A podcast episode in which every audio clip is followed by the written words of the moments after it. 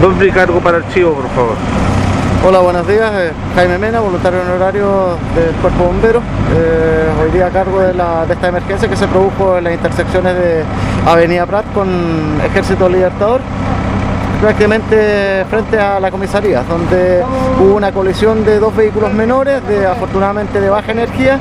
Eh, de todas maneras, se atendieron a través de la unidad SAMU junto, en conjunto con la unidad de rescate a tres personas, en este caso eh, dos menores de edad y dos personas adultas que están siendo trasladadas, en este caso, eh, al centro asistencial para contratar la- las lesiones. Afortunadamente, vuelvo a retirar, son lesiones de carácter eh, menos grave, así que no, no, no debería revestir mayores problemas para, para las personas. Así que están siendo trasladadas en este momento por la unidad SAMU y ambulancia local del, del hospital.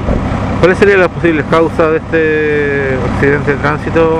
Bueno, las causas están siendo investigadas en este caso por eh, la institución competente que es Carabineros. Eh, no se descarta la, la posibilidad de que alguien se haya pasado un disco par, en este caso en, en una de las intersecciones, pero eso, como le vuelvo a reiterar, está siendo por competencia de la institución, en este caso Carabineros, que está haciendo todas la- las pericias. Muchas gracias.